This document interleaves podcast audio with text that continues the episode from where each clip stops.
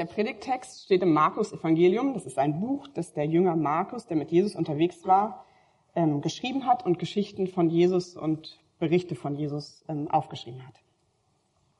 Der Predigtext ist also Markus Evangelium, Kapitel 8, Verse 31 bis 38. Jesus kündigt zum ersten Mal seinen Tod an. Danach erklärt Jesus seinen Jüngern zum ersten Mal, was Gott mit ihm vorhatte. Der Menschensohn wird viel leiden müssen. Die Ratsältesten, die führenden Priester und die Schriftgelehrten werden ihn als Verbrecher behandeln. Sie werden ihn hinrichten lassen, aber nach drei Tagen wird er vom Tod auferstehen. Das sagte er ihnen ganz offen. Dann nahm Petrus ihn zur Seite und fing an, ihm das auszureden. Aber Jesus drehte sich um, sah seine Jünger an und wies Petrus streng zurecht. Geh weg von mir, Satan. Dir geht es nicht um das, was Gott will, sondern um das, was Menschen wollen. Dann rief Jesus das Volk und seine Jünger zu sich. Er sagte, wer mir folgen will, darf nicht an seinem Leben hängen. Er muss sein Kreuz auf sich nehmen und mir auf meinem Weg folgen. Wer sein Leben retten will, wird es verlieren. Wer aber sein Leben verliert, weil er an mich und die gute Nachricht glaubt, wird es retten. Was nützt es einem Menschen, wenn er die ganze Welt gewinnt, aber sein Leben dabei verliert? Was kann ein Mensch einsetzen, um sein Leben dafür einzutauschen? Denn es gilt, wer sich schämt, anstatt zu mir und meinen Worten zu stehen, vor dieser treulosen und schuldbeladenen Generation soll wissen, der Menschensohn wird sich auch für ihn schämen, wenn er wiederkommt in der Herrlichkeit seines Vaters und mit den heiligen Engeln. Ich verstehe Jesus einfach nicht. Wir haben so viele neue Leute, so viele neue Leute, die Jesus nachfolgen wollen. Die Heilungen, das Essen für die allen, seine klugen Antworten. Und jetzt? Es läuft doch alles gut. Aber jetzt erzählt der Jesus den all was von Leiden und Leben verlieren. Und wir sollen auch noch mit drin hängen. So habe ich mir das nicht vorgestellt. Ach, Petrus, jetzt beruhig dich erstmal. Beruhigen? Nee, sicher nicht. Jesus soll sich mal beruhigen. Das Kreuz auf uns nehmen wie so ein Schwerverbrecher. Ich mag ja normalerweise, wenn er so provozierende Reden hält, aber diesmal hat er es richtig übertrieben. Ja, also vielleicht hast du recht, das mit diesem Kreuz, das ist echt schon ein bisschen krass. Was meint er eigentlich genau damit?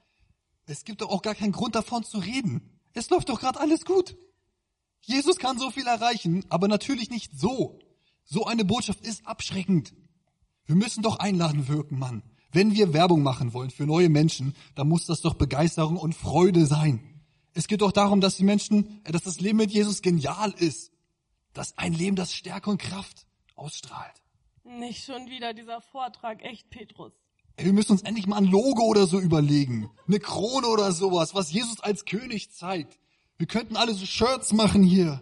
Oder Hoodies oder sowas. Oder vielleicht Armbänder wie beim Festival. Petrus, hast du denn eben nicht zugehört? Jesus hat gesagt, dass er sterben wird und du denkst über Fan-Merchandise nach? Ja, genau. Wir müssen uns doch was ausdenken, was die Leute motiviert. Die wollen doch bestimmt sonst nicht mehr mit dabei sein. Ich, ich weiß ja nicht so genau. Ich meine, also schau dich mal um. Also die meisten Leute, die das eben gehört haben, sind da geblieben. Ja, noch vielleicht. Aber ich glaube nicht, dass so etwas jemand langfristig hören will. Die Leute haben in der letzten Zeit wirklich genug Abstriche gemacht. Da kann Jesus doch mal was Aufbauendes predigen, irgendwas vom, vom neuen Reich Gottes oder sowas, oder wie wir als gläubige Menschen in Krisen gut durchkommen, irgendwas in die Richtung.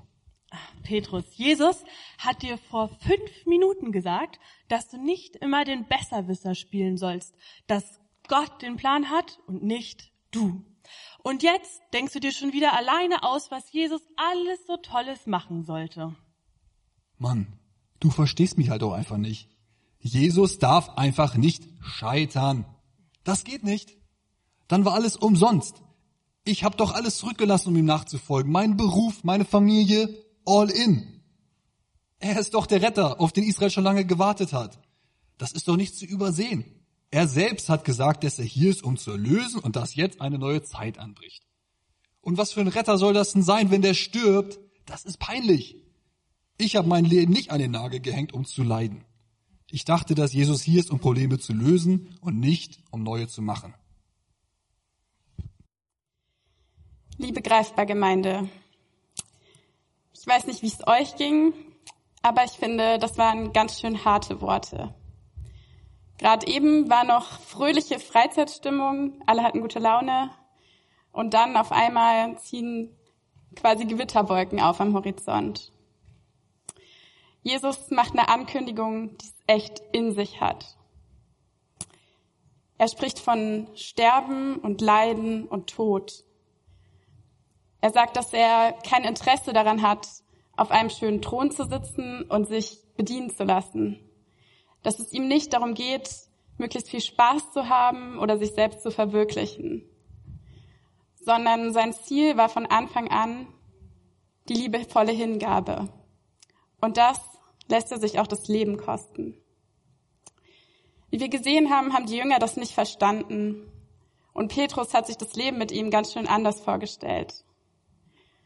Und bevor die Diskussion so richtig losgeht, ruft Jesus alle Menschen, die sonst noch so drumherum sind, zusammen und macht noch eine wichtige Ankündigung.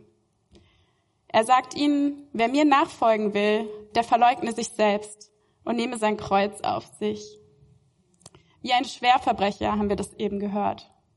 Das sagt daran, dass die Römer, wenn sie jemanden gekreuzigt, das war damals die gängige Hinrichtungsmethode, jemand gekreuzigt wurde, dann hatte der vor seinem Tod auch noch die Aufgabe, den Querbalken des Kreuzes selbst zu tragen zu dem Ort, wo er gekreuzigt wurde. Und auf dem Weg dahin konnte ihn natürlich jeder sehen, auslachen und drangsalieren. Also eine ziemlich unangenehme Ansprache, besonders wenn man versucht, neue Mitglieder zu gewinnen. Und auch ich finde das herausfordernd und ich denke manchmal, Jesus, hättest du dir nicht irgendwelche einladenden Worte ausdenken können? Man muss sich das mal bildlich vorstellen.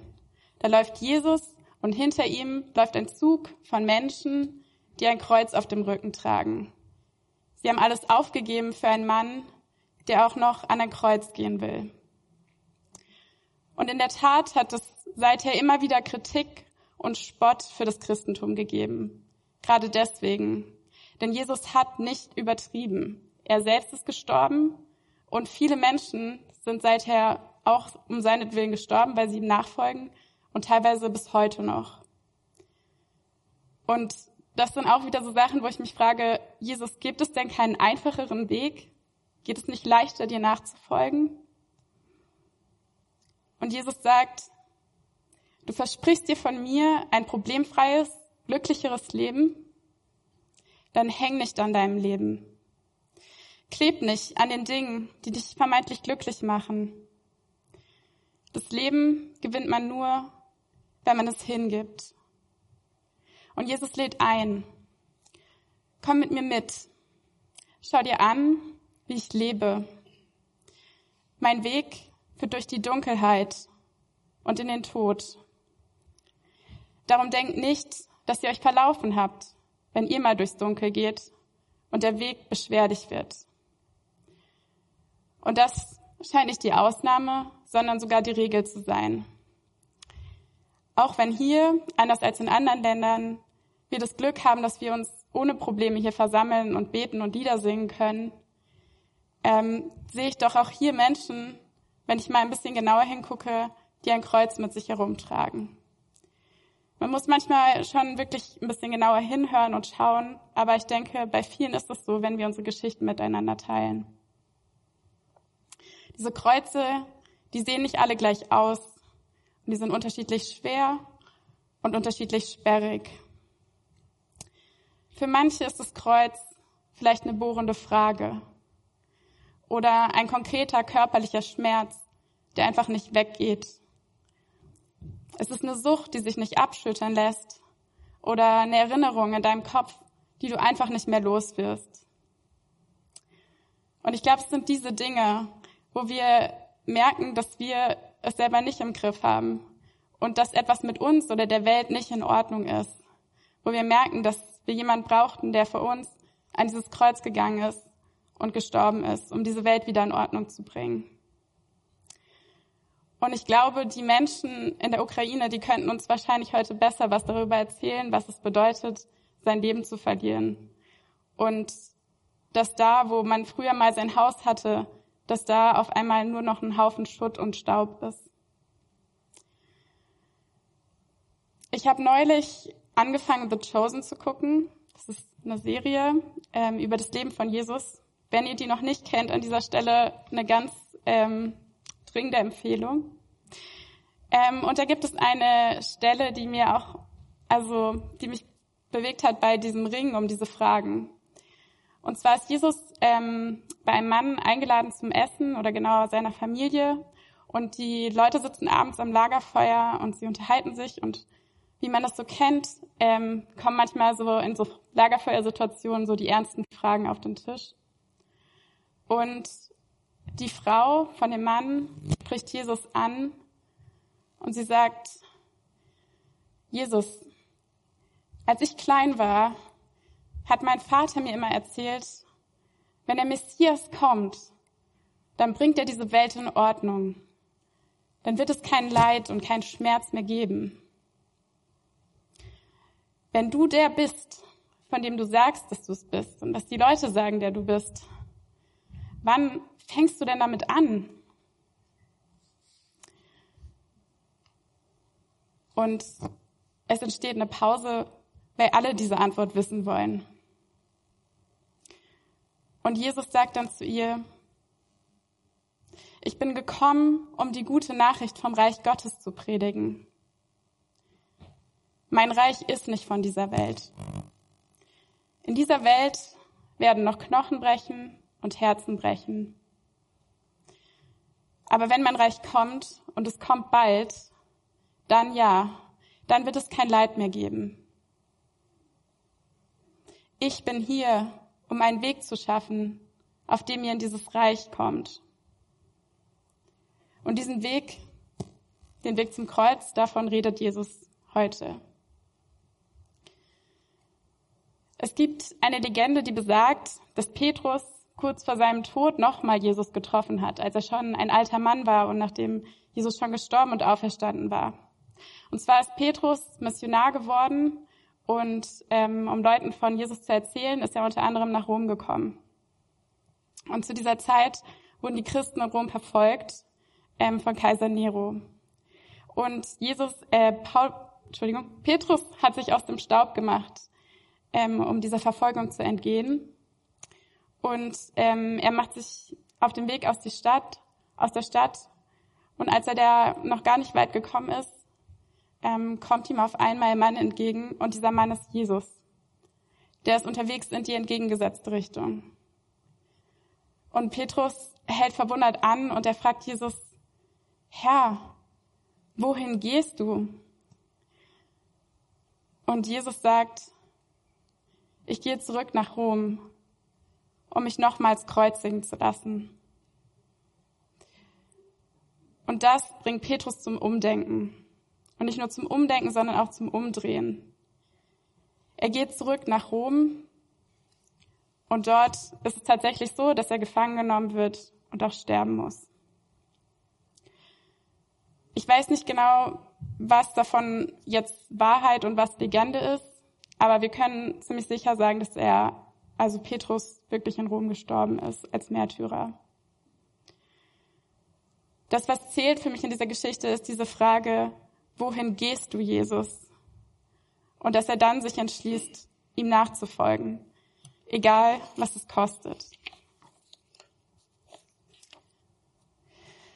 Geschichten mit Jesus sind selten Geschichten von einem reibungslosen Aufstieg und Geschichten des Erfolgs.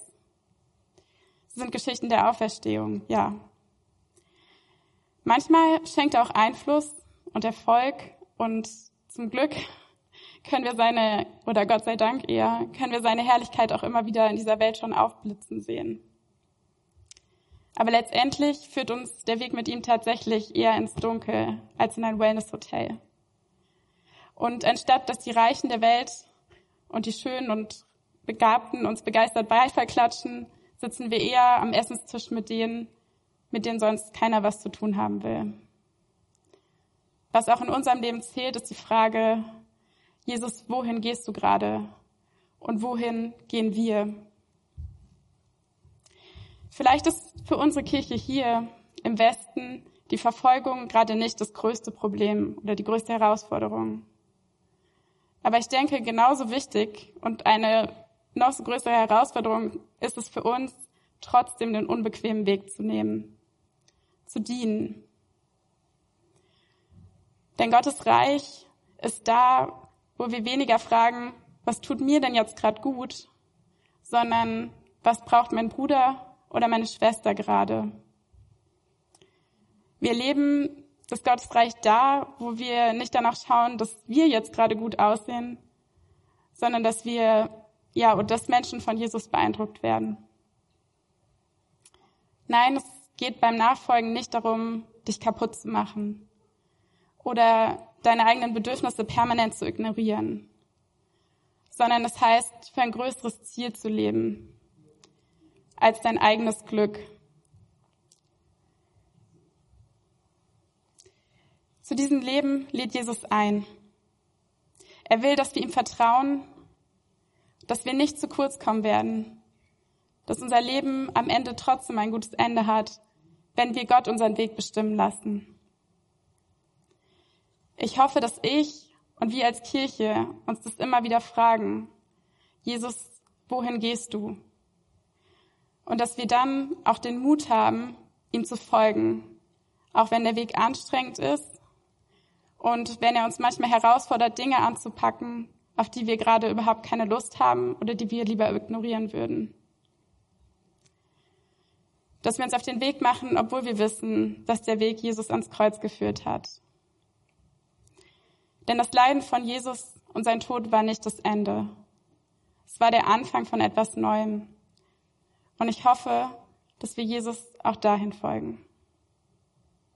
Amen.